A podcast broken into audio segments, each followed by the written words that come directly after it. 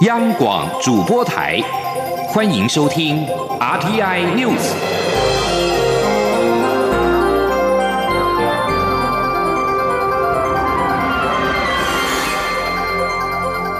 听众朋友您好，欢迎收听这节央广主播台提供给您的 RTI News，我是张顺祥。比利时总理米歇尔近日签署全球移民契约，除了引发联合政府内讧之外，十六号有超过五千人上街抗议，反移民的情绪在布鲁塞尔升高。联合国一百六十四国领导人跟代表十号在摩洛哥通过了全球移民契约，承诺支持适当接纳难民跟寻求庇护者，并且加强接纳的能力。但美国抨击这项契约是联合国以牺牲各国的主权为代价推动全球治理之举之后，澳洲、奥地利、捷克、匈牙利、拉脱维亚、波兰跟斯洛伐克也表达了反对。比利时米歇尔政府签署这项协议之后，对移民异常相当强硬的新法兰德斯联盟退出了执政联盟。多名新法兰德斯联盟的部长请辞，除了引发政治的动荡，更有多个组织是号召民众在十六号上街示威。游行在当地时间中午十二点登场。根据比利时警方估计，有五千五百人参加。他们从布鲁塞尔市中心的中央火车站出发，一路游行到欧洲理事会以及欧盟执委会所在的欧盟区发表演说。沿途不断的高喊“民众第一”、“米歇尔下台”等口号之外，还释放各色的烟雾弹以及大龙炮，现场声势浩大。演说集会结束之后，一些抗议者开始摇晃欧盟大楼外的旗杆，并且大声的喧嚣。警方为了维护欧盟区的治安，寄出了催泪瓦斯以及水柱驱离示威者，引发了一阵混乱。所幸没有传出有人受伤。活动大概在下午四点结束。不过，五千五百名民众上街抗议签署全球移民契约的同时，另外有一千名支持契约联署的是强调应该让社会更团结的民众也走在街头，但是双方人马所在地相隔遥远，并没有发生冲突。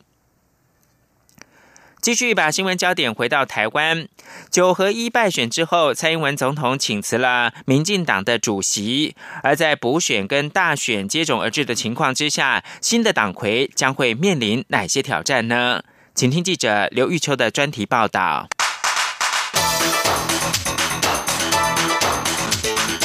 专题报道。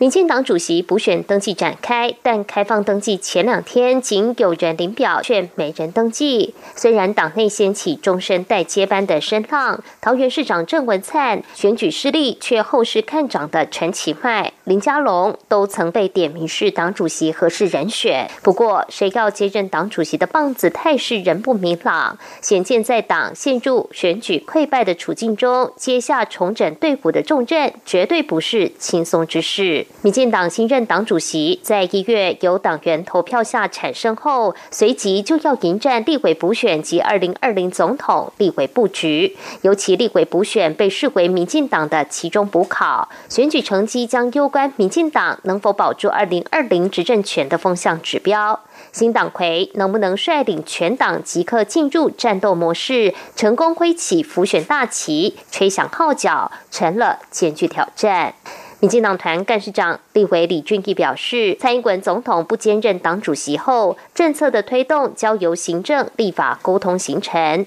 而党就回归选举机器。因此，他认为新党魁在败选下的最大挑战，就是如何让党变成最强、最有战力的选举机器。党主席该做的就是让党这个机器、这个选举机器可以再重新活化，然后发挥最大的战力。那再来，如果二零二零的候选人不管是不是蔡英文，他都必须呃党必须跟他配合嘛。那如何发挥最大的功能？那在选战中获胜，这个就是本来就是合作的模式跟方法嘛。选举机器的第一项任务就是立委补选。李俊毅直指，立委补选的提名过程减少党内冲突，提供候选人足够的武器应战，这些或许是新党魁可以着手改革之处。第一个是，呃，提名的过程嘛，减少党内的冲突嘛。好，那第二个就是说，好，那如何在选举当中提供候选人更多的武器，好，可以对外作战嘛？呃，所谓的的资源嘛，哈，那这个才是真正候选人需要的东西嘛。我觉得党可以扮演更重要这样的角色嘛。民进党副秘书长徐嘉清则认为，总统不兼任党主席下。党的角色相对单纯，新任党主席最大的考验就是完成二零二零大选的提名与复选任务。若能顺利达成，将是新任党魁的最大功劳。此外，徐家清也指出，新党魁除了浮选的重责外，还要设法让基层保有执政能量，稳定党内，让我们这些呃在地方的执政县市长可以得到。呃，充分的协助啊，至少我们在呃这个整个过程当中，还有非常多的县市首长非常努力的在做他的基层的服务。那但是我们也要让我们基层的同志一样可以有这个能量，继续在基层呃为各阶层的人来做这个努力。而在民进党中央准备展开全力改组之际，传出蔡总统可能提前成立总统竞选办公室。未来一旦成立，党中央的人事布局与竞选办公室的人马势必将有所联动。党主席与总统候选人要不要脱钩？新党魁能不能发挥政党领导人的沟通能量，搭起党政沟通平台？府院党间的相互协调合作，也成了新党魁面临的一大难题。东海大学政治学系教授沈友忠认为，在蔡英文总统力拼连任的态势下，新主席要如何与立院党团达成默契，与总统府行政院间协调合作，将会是一大关卡。他认为，新任党主席的辈分与声望，必须要与蔡总统对等，才能充分发挥调和顶戴的角色，否则接任党主席会是烫手山芋。因此，最佳党魁人选不易产生。他的这个辈分哈，如果说不够不够高，或者是声望不够不够厚重的话，他可能在党政的这一块来讲的话，可能还是呃比较不太容易跟小英总统会有有一些合作的，或者说不容易来操作。有还有好几个关卡，或者说有好几个课题必须要克服。那你目前好像真的看不太到一个真正适合的人选，除非二零二零年第一个蔡英文不选了，然后在第二个他们要选二零二零年。总统的这个人可以提早出现，那这个人来接党主席的话，当然就完全不会有任何的问题了。等于就是他在党跟政里头都是提前接班了。但目前看起来是蔡英文还想要继续拼二零二零，所以那这个新任的这个党主席就会变得非常的困难。不过沈友忠也指出，不管由谁接下党魁，蔡总统都应该持续走完改革之路，不能中途放弃。而民进党新党魁的首要任务，就是要抓回支持者、中间选民对于民进党党的信心，尽。力修补支持者对于民进党的失望，两人互补分工，二零二零的大选布局自然水到渠成。已经在做的改革，但是还没有改完的事情，好好的把它做完，不用再看新的战线。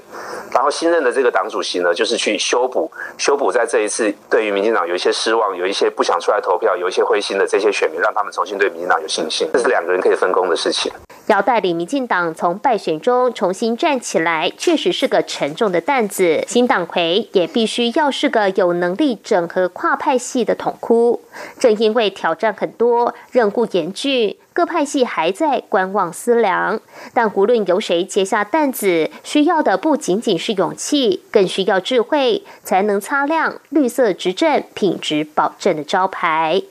中央广播电台记者刘秋专题采访报道。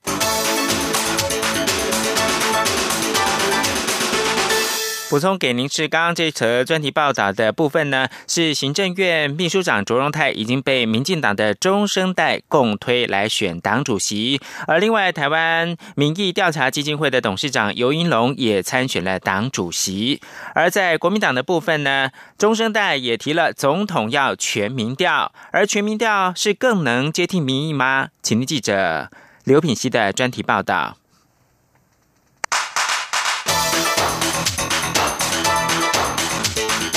专题报道。国民党在这次县市长选举大胜后，短期内希望透过明年初的立委补选延续胜选气势。接下来则是放眼二零二零年总统大选与立委选举。不过，各界都认为国民党这次胜选不是因为人民喜欢国民党，只是因为更讨厌民进党。所以，对于国民党应该加速改革的声浪并未停歇。近来，党内中生代开出第一枪，立委林维洲与台北市议员当选人罗志强投书媒体，建议总统候选人党内初选应该采全民调，总统候选人也应该直接接任党主席。林维洲曾表示，全民调是主流，也是最科学的办法。他在十四号接受广播媒体访问时指出，此举才能让国民党推出的总统候选人更接地气。如果依照现行党内初选提名办法，党员投票占百分之三十，民调占百分之七十，很容易发生请客吃饭、栽赃走路工等事件。林维洲说：“党员投票也会增加很多的麻烦啊，跟问题啊，比如说有人头党员的问题，有请客吃饭的动员，甚至呃栽赃走路工啊，这种可能对手栽赃走路工等等，嗯然后会增加。”党务人员的工作，嗯，然后还要花上亿的钱，嗯，所以这些问题哦，让我们觉得说，呃，有那个党员投票那一部分，其实对党哦是不利的，而且反而。第一个，它很难影响真正的结果，因为它只有百分之三十。你就说党意跟民意因为有落差，有落差，好，对，所以你们要改变的是这个。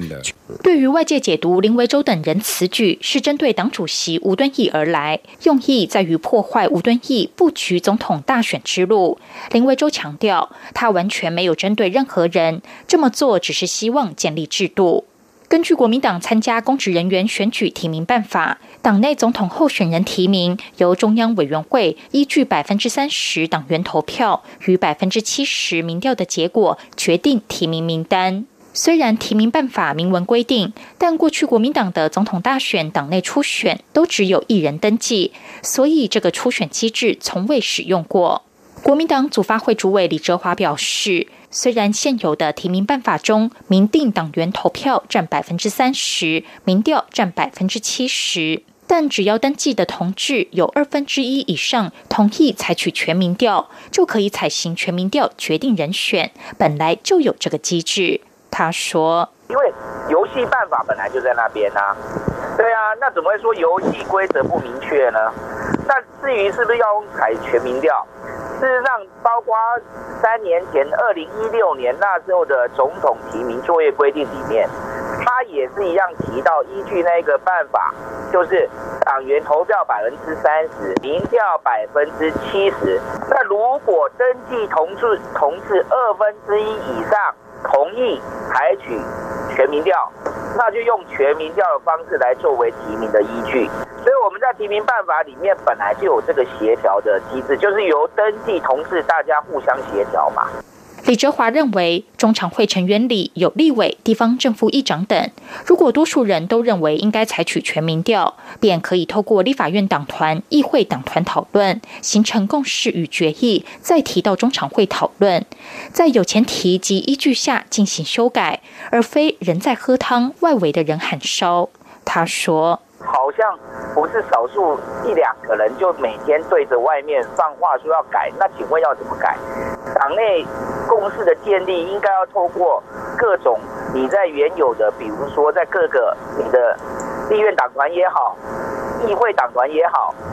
让大家共同表示意见、讨论之后形成一个具体共识。我想那个才是我们要去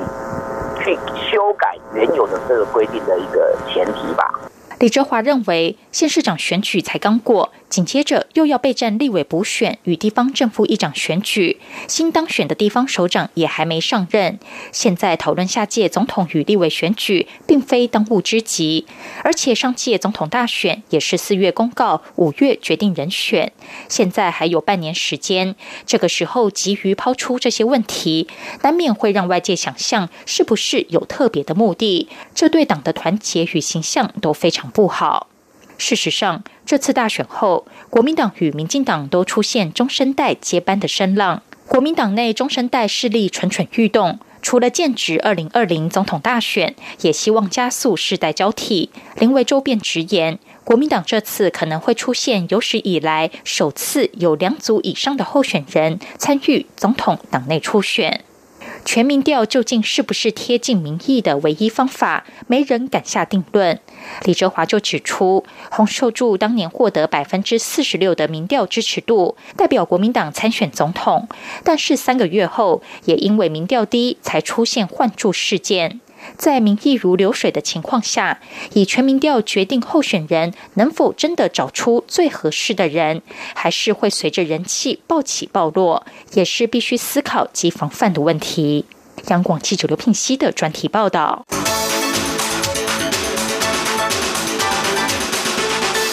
国际新闻：日本北海道一家居酒屋十六号晚上发生了爆炸，导致周遭数床建筑物倒塌。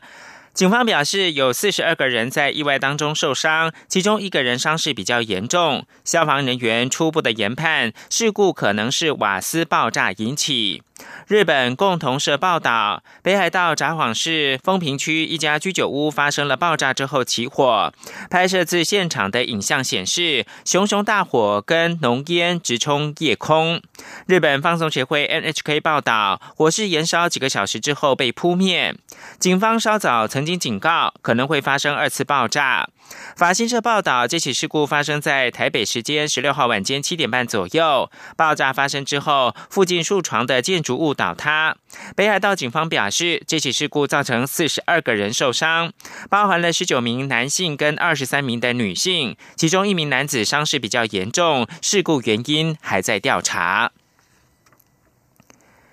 电脑先驱。贝雷星本周辞世，他最人所知的壮举就是发明第一台电脑化的文字处理器，首次完成编辑、删除、复制、贴上的功能。他也是其他创新电脑化系统的设计者，像是机票的订票系统。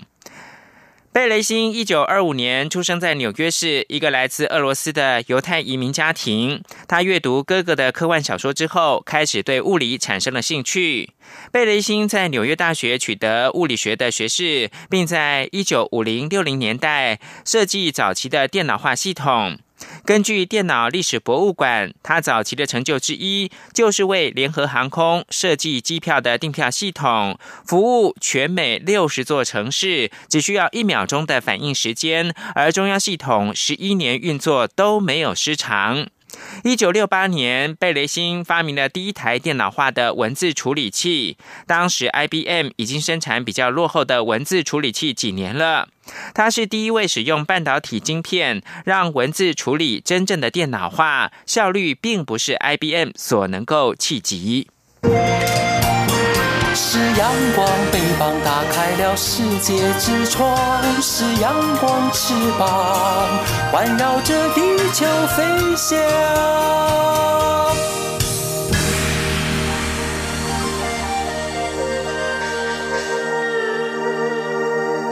现在是台湾时间清晨的六点四十八分，又过了二十二秒。我是张顺祥，继续提供新闻。义工团体抗议，期满续聘或者是转换工作的时候，会遭到人力中介公司违规收取买工费。劳动部回应表示。中介公司假如对期满续聘或者是期满转换的外籍劳工违规的收取中介费或者是买工费，依法可以处十倍到二十倍的罚款，一年以下停业跟设立许可证到期不予换证。台湾国际劳工协会十六号率领超过五十名的移工到劳动部抗议，表示旧服法。第五十二条在二零一六年修正通过之后，取消了移工每三年需要出国一天的规定。当时宣称可以帮移工省去高额的中介费。不过两年过去了，没了高额的中介费，却出现了买工费。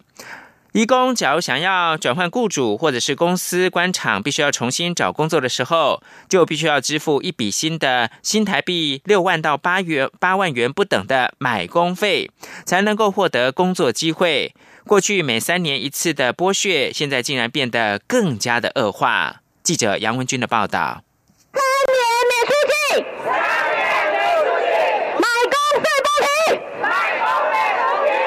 超过五十名移工到劳动部抗议，并上演行动剧，诉说台湾移工遇到劳资争议，转换雇主三年期满找工作，甚至雇主愿意续聘移工，居然都要支付买工费，形同对移工剥了好几层皮。移工代表指出，两年前政府取消移工每三年需出国一天的规定，让他们欢天喜地，不但省去高额中介费，还能自由转换雇主。不过现在却发现，没了高额中介费，费却出现了买工费，让他们必须支付一笔新台币六万元到八万元不等的买工费，才能获得工作机会。来台湾快四年的 Andy 就指出，当时他三年工作快期满，想找新工作，在脸书上找到一个中介，中介说他必须先支付七万五千元的买工费，才能获得一份工作。尽管他知道这样不合法，但为了早点工作，只好向朋友借钱支付。后来他发现跟当初说的工作不符，想拿回之前的买工费，中介竟说从未收过买工费，十分可恶。他说。Saya baru tahu untuk menghabiskan 75 ribu ternyata saya mendapatkan job yang ilegal. Saya merasa tertipu. Ingin sekali 75 ribu itu minta dikembalikan. 后来我才知道，花了七万五，竟然买到一个违法的工作，我觉得很可恶。 要把那七万五拿回来。台湾国际劳工协会研究员陈秀莲指出，工人若拒绝支付买工费，就会失去工作；而三年期满若没有工作，就会被遣返，导致移工不得不支付。尽管法条上明文规定不能收取买工费，移工可以申诉，但现实情况却是，移工搜集证据非常困难，中介甚至可以推脱是移工私人借款来规避，让案件不了了之。抗议移工呼吁政府应废除私人中介制度，严惩超收买工费的中介公司，并检讨雇主顺位，放宽承接资格，同时加强救扶站多语服务。中央广播电台记者杨文君台北采访报道。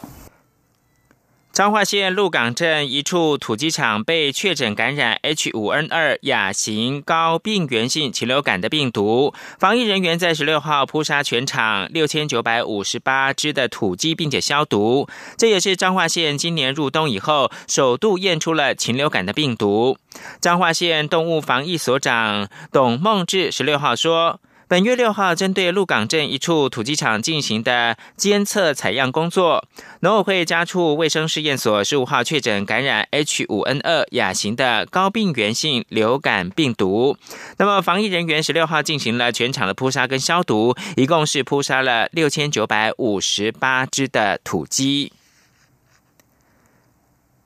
另外，旅客违规携带肉品入境罚还新规定上路已经第三天，违规的情形却不减反增。根据防检局最新统计，从十五号下午四点到十六号下午四点，台湾各边境机场以及港口一共查获了十七件，其中有十件来自中国。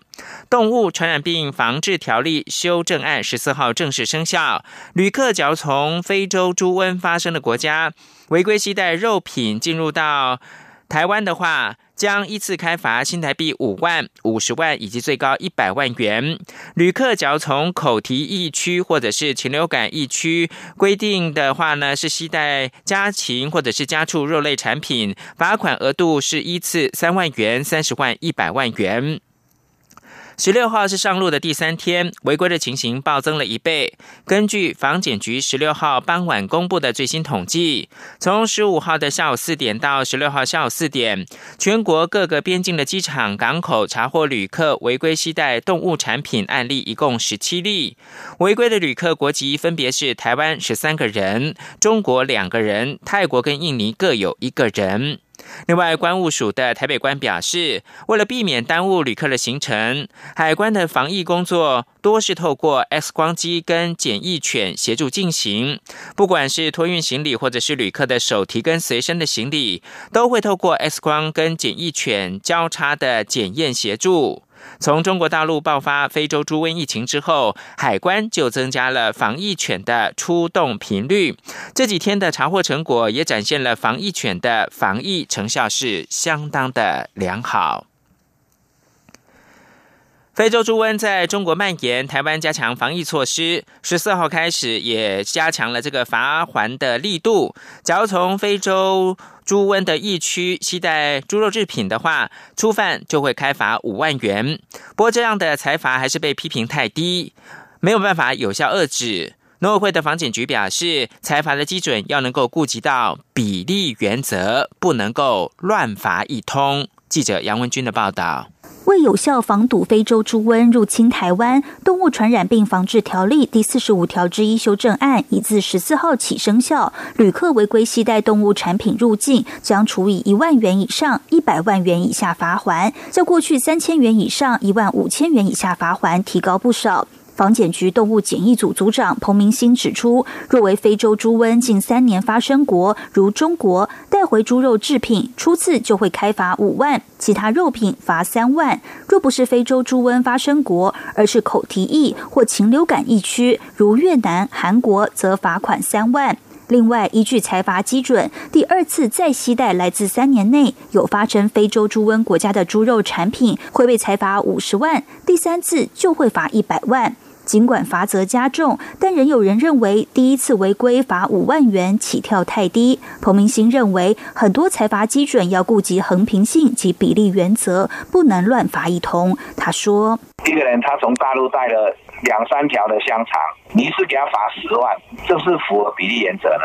啊？或者说罚更高，罚五十万好了，那更不符合比比例原则啊？政府的罚钱，它都有一个论据嘛，就是说。”任何一个法都是要多少万以上、多少万以下罚则，所以政府就要把定一个财罚基准，让执执法的人员可以有一个依据，而不是每一个人乱罚一通。不过，彭明星也指出，近日在网友宣传之下，越来越多民众也开始关心疫情，相信违规情况会下降。彭明星也提到，如果不小心带回肉品，只要入境时有拿到柜台申报，由工作人员没入销毁，这样就不会受罚。若没有申报被查获，就会依照违规情节开罚。中央广播电台记者杨文君台北采访报道。花莲在十六号地牛在翻身，规模五以上的地震次数创下了新高。吴立军的报道。十六号假日清晨，许多人好梦正酣，却被花莲东部海域发生的一起规模五点六的地震摇醒。气象局地震测报中心主任陈国昌表示，这起地震震央位在花莲县政府东南方四十公里处，地震深度三十公里。而这起地震也惊动了全台十九个县市，除了花莲最大震度四级，东台湾及中台湾，甚至新竹县及新北市。的最大震度都是三级。陈国昌指出，这起地震是以末代上的板块正常滑移所引起，与今年二月六号花莲发生的规模六点二六的浅层强震成因明显不同。陈国昌说：“二月六号的地震先是一个破碎带，然后引发米伦断层的活动，所以它其实都是因为断层的。”破裂所造成的。那这一次的地震是非常典型的隐末带摩擦之后所产生的地震。陈国昌强调，台湾每年平均出现三万六千个大小不等的地震，但二月六号的花莲强震，除了罕见的出现一起规模五点八的前震及一起规模五点九的余震外，直到二月底还连续发生了一万多起破纪录的余震次数，而且这。整起地震序列总计有十七个规模超过五的强度。此外，依据一九九一年气象局地震测报中心成立、有完整观测网记录以来，台湾每年平均发生规模五以上的地震次数是二十七点五个，花莲则是十一个。其中，除了一九九九年九二一大地震诱发了全台九十八个规模五以上的地震，包括花莲也有二十五个之外，今今年以来，连同十六号这起地震，则已是台湾第三十四起规模五以上的地震，同时也是花莲第二十一起规模五以上的地震。虽然其中多数来自二月六号花莲强震的贡献，但这样的记录也已刷新两千年以来的花莲地震史，同时仅次于两千零二年全台三十六个规模五以上的地震记录。中央广播电台记者吴丽。军在台北采访报道。以上新闻由张顺祥编辑播报，谢谢收听。